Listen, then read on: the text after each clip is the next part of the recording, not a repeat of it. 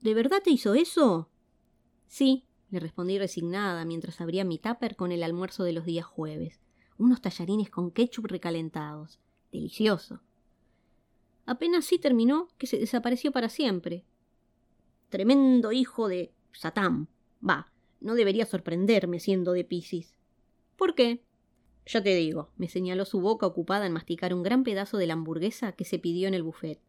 Esperé a que terminara de tragar. Ahí está. ¿No te conté de mi historia con el innombrable? No, ¿cuál? El de Quinto, el Alejo Agüero, que ahora está de novio con la Candela Martín, que fuimos los eternos salientes hasta que rompimos a los nueve meses. Mi mente continuaba en blanco, por eso mi amiga sacó su celular y me mostró una foto del día en que su curso presentó la campera de la promoción.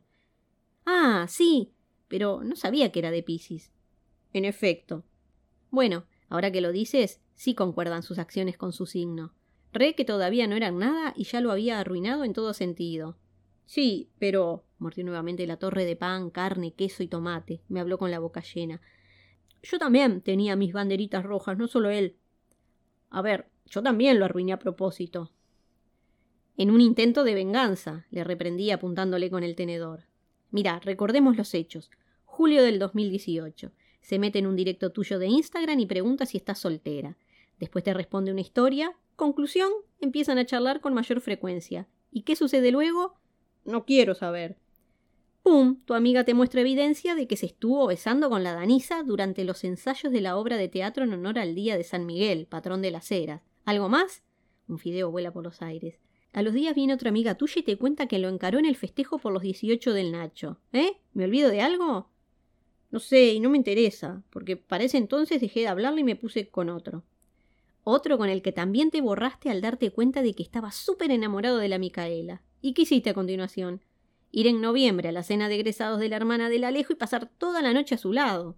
Únicamente conversamos, me aclaró alzando la voz, hasta que llegó la amorosa Candela, ¿no?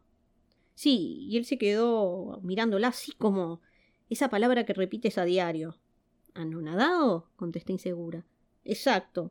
Y allí mismo me di cuenta de que nunca me iba a observar de esa manera. E igualmente lo ignoraste, como habías hecho con la Danisa y la otra. ¿Qué querías que hiciera? soltó con violencia. A mí me gustaba un montón. Prácticamente me tenía en la palma de su mano. Sin embargo, eso no apagó tu deseo de venganza. Bien que a principios del 2019 te besaste con varios chicos en la fiesta previa al comienzo de clases. Y con su amigo, agregó. No te olvides de él. Cierto. Ahora dime, ¿el Alejo te hizo alguna escena de celos o se enojó por tu actitud o quiso dejar de salir por eso? negó con la cabeza gacha.